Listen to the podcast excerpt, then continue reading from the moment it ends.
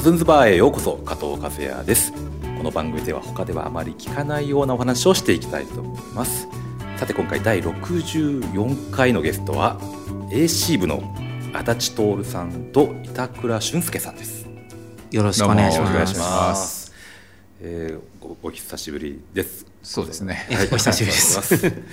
今日は AC 部さんの事務所ですかね、はい。お邪魔しました。お邪魔していますはい。AC 部さんは映像やイラスト紙芝居など、えー濃厚濃密なビジュアル表現でおなじみのクリエイティブチームという感じでいいですかね。はい。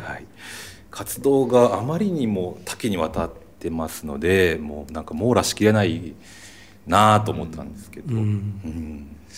まだどうどうですかうね。ん。なんか、うん、そんなにでもまあやってることはそんなにまあブレブレブレてないというか、うん。結局そうですよね。同じまあ、まあ同じ雰囲気になっちゃうっていうのは。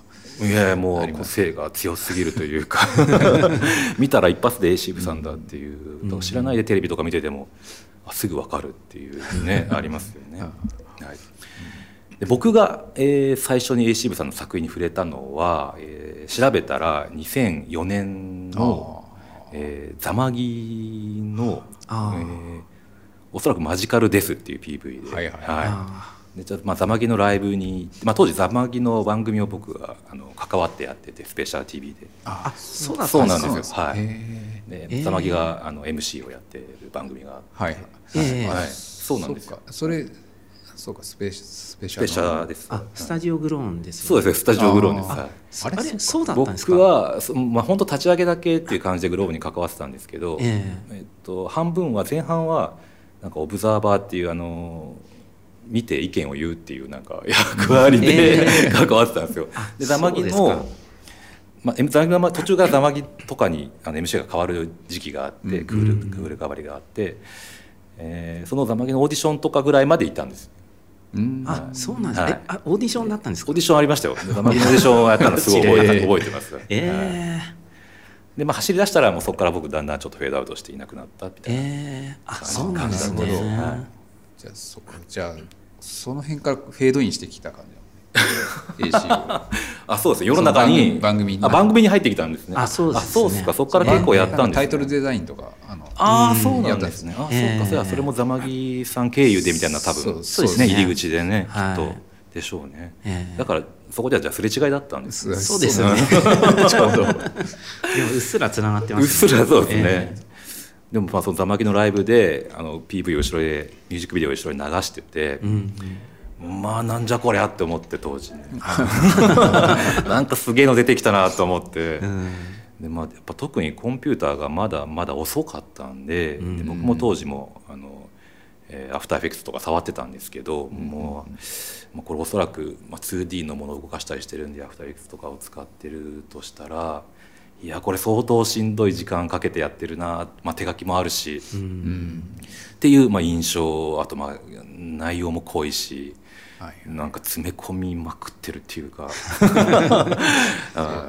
動かしまくってるしっていう感じの印象でした。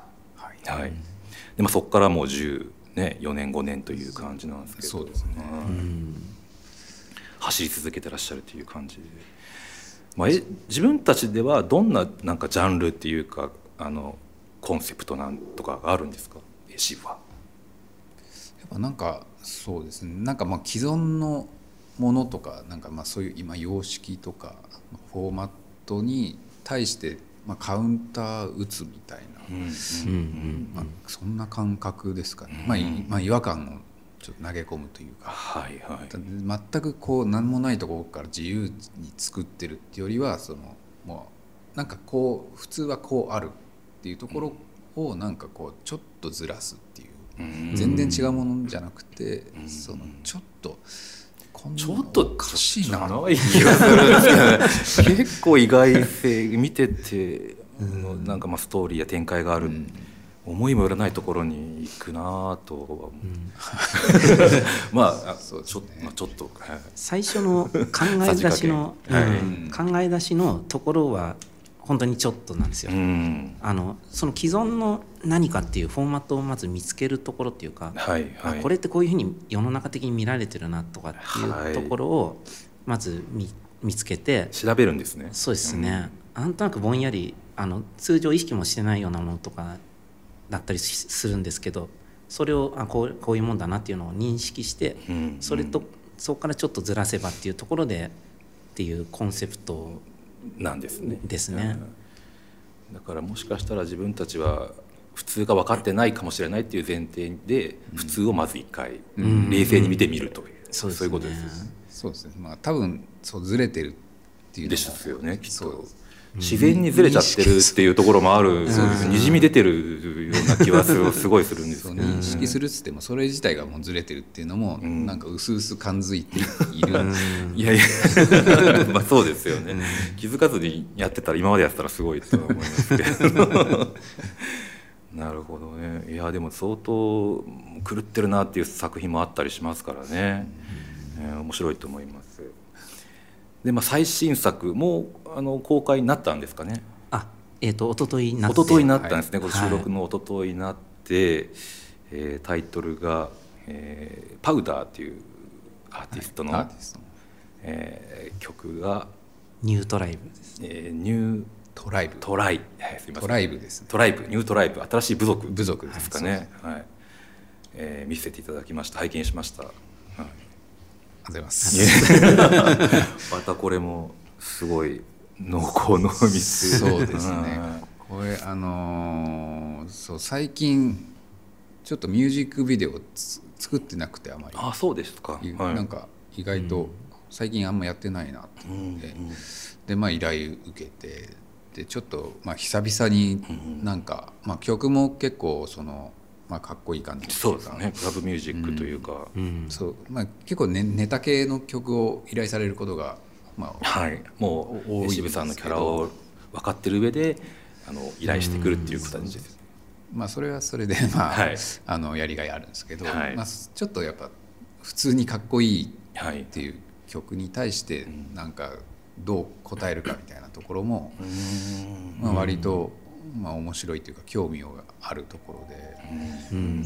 結構そのすなんかこう登場人物たちとかがかっこつけるかっこつけてるっていう感じの,、あの映像とかも結構、まあ、つく好きで好きというか、まあ、よく作ってたんですけど昔は。はい。なんかそれをさす久々になんかできそうだなっていうはい。お題で、うん。まあ、だから裏と、まあ、裏のテーマというか基本的なテーマとしては、まあ、かっこよすぎ的な。なるほど。そう。だから登場人物たちはかっこいいかっこいいと思と思って、る。えうん。ーあのやってるってことですよね、うん。それぞれがそれぞれそれがもうか、まあ、ちょっと過剰になっててなんかちょっとなんともなんとも。言えないまあでもご本人、まあ、パウダーさはいんが主役というか、まあ主人公っていうような感イメージなんですかね。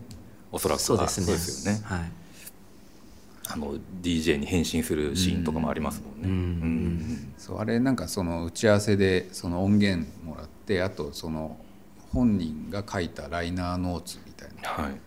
のももらったんです。なんかすごいものすごい文章のはい。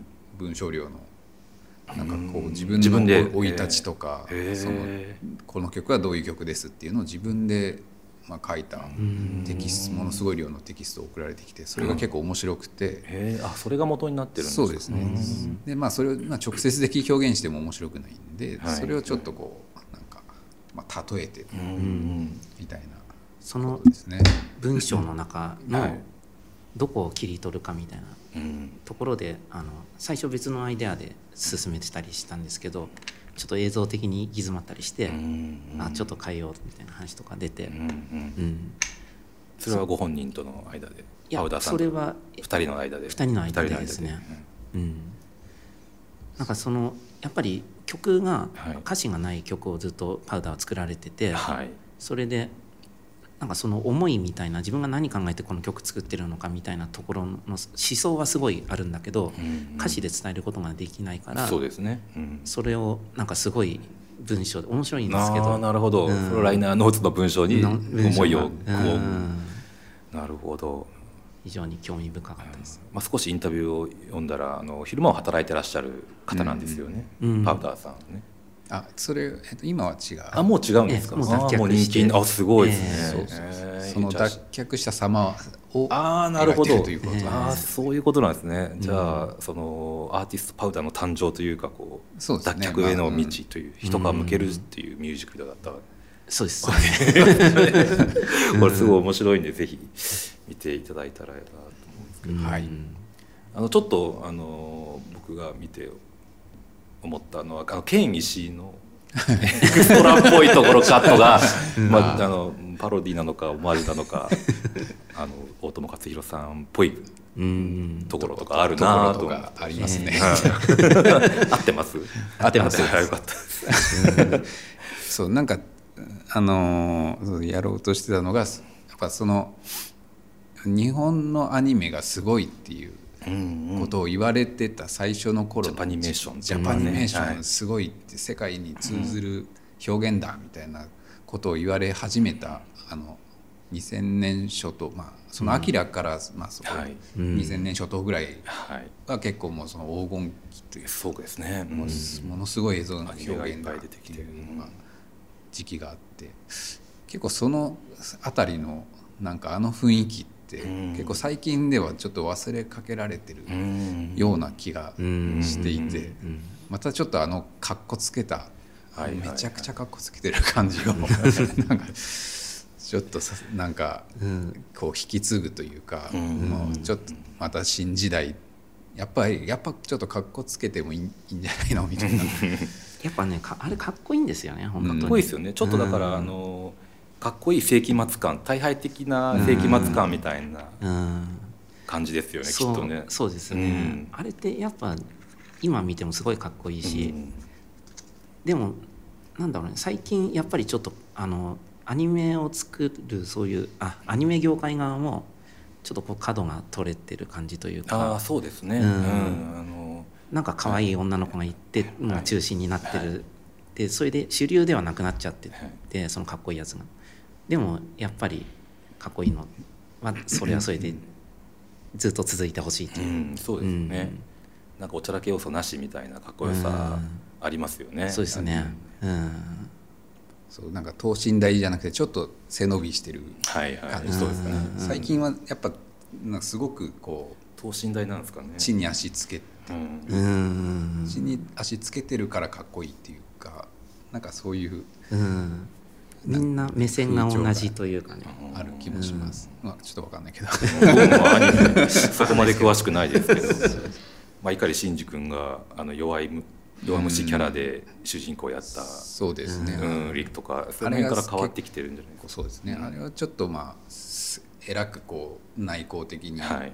まあ、時こう内向的に言っててちょっと今また等身大に戻ってるかね。もう十分になってるんですかねかなってえまあ、個人的な印象ですけど、ーあとあのちょっと技術的な話になるんですけど、はい。えースプライトっていうんですかね。あの静止画をうんあの静止画として見せる、すまあ、3D 上空間、まあ、コンピューターの 3DCG の 3D 空間上に静止画を置いていってうんそれを、まあ、あとあえてこう角度カメラの角度を変えていって、うん。薄っぺらさを見せたりっていうなんか今回、まあ、そのズレみたいなのを見せていくっていはい。うシーンがあったじゃないですか、ああいうの面白いなと思ったり新しいなと思ったんですけど、うんそうですね。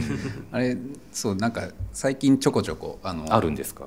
使ってる技法なんですけどああ AC さんで、うん今回結構うん。それが全面的にはい使ったやつ、うんうんそう。なんかあのもともとなんだっけあのバーチャル、まあ、VTuber はいはいまあはい、はい、最近あ今はいるはいそうですね。あれのあー。作り方があのライブ 2D っていうまあソフトがあってそれがもうその二次元あの、まあ、平面んで描いたものを全部パーツでバラバラに分けてうん。でそれをこう配置しもうちょっとずこう立体的に配置して、うん。なんかこう動いてるような少し三次元っぽく。顔をあの右左こうちょっと向けるようにできるっていうソフトがあるんですね。でそれ一回ちょっと試して使ってみたんですけど、やっぱこう破綻しないところまではいはい移動ちゃんがとちゃんとできてるんですよね、うんあのこう全部パパラメーターというか、はい。こう全部こうつまみで調節できるんですけど、はい。それがソフト上でね。うん。全部こうちゃんと破綻しないレベルのうん。こう移動にに。なっててちょっとそれを超えたいなっていうああことで。なるほど。超えてますね。だいぶ超えてます破綻させたいと思って、はいはい。うん。結局あれアフターエフェクツで作って。ああそうですね、ええ。うん。うん 3D レイヤーっていう機能があの、うん。まあ、ちょっと結構昔からある機はい能なんですけどそれを結構全面的に使ってみた、取り入れてるというか。取り入れてみたという、そうですよね。まあ古くはパラッパラッパ的なそうですね。ね感じあーっていうのかな。そううですよね、うん。うん。でやっぱ 3,、まあ、3DCG が全く、まあ、ほぼ使えないあ二人とそうなんですね、はい。3D ソフトは基本的に使えない。まだ使えまあない今後使えるようになる。なりたいですけど。結構やっぱ壁がうん。厚くて。そうですね、まあ、到達してないん考え方がちょっと違いますもんね、うん。でこの 3D レイヤーはそのちょうどその中間ぐらいをそうですね。あのうん。埋められるっていうか。うん、3D 入門。うん。アフターベッツからちょっと手伸ばせて。3次元の世界に。はい。一応入ったって一応入った。っていうでもあそこに球体とかしあの立方体とか置くのはできそうな気がするから、うんうんなんかあとちょっともう一息で 踏み込めんじゃないかなっていう感じはしてます。確かにそうですね、そうでも CG 初心者あたりのなんか質感のなんかちまあ稚拙な感じって、はい。あんまりこうまだ面白くできない気がしている、うん。あの 3DCG のまあそう。そのあえて、はい。まあ、あえてしょぼくしてるっていう感じでも結構難しいなっていう。うんのがあって、まあ、3D レイヤーはそれよりもっと 2D 寄りなので。うそうですね、ん、破綻の感じがね分かりやすい。そうそうそうう。ん。うん。確かに。そうさこう破綻させたさせたさだせだけがちゃんとこう出せるっていうか。うん。それともうすぐ 2D 普通の 2D の絵とその破綻した世界がすごく近いので、はいはい、あ相性もいいですよね。相性が良くてうん馴染みもいいし。うん、そう。まあ、今回作ってみてちょっとその辺気に入りましたね。あ自分で。そう。で まあ、手探りもありながら作っているって感じですかね。やっぱね新しいことをちょっとずつ試したり、うん。うん。結構あの 2D でずっと今でやってて、はい。それであのやっぱ画面をダイナミックに動かしたいけど動かせられないというジレンマをずっと抱えながら。そうですか。全然そうは見えなかったですけどね。なんか大変なんですよ。ね結構動かしてます結構疑似的にやってることばかりなんです、うん。そうです全部疑似拡大したりなんか急にスライドさせたりとか、そうですね。回転させてスライドさせたりとか、うん。そういうの多いですよ、若干まあそれも作り飽きてきた感じあはあまあやってるとね、シーブさんの良さ味みたいなところかなとも思うんですけど、うん。そこに新たな技法でこうカメラを動かしてはい。こう動かしていくっていうところも結構楽しかったですね。今回。そういう意味では今回すごいレイシブさんらしくもありうん。うん。あの面白くもありよくできてると思います、うん。はいじゃあちょっとそろそろお時間なので、次回に続きたいと思います、あはいいいですかはいはいはい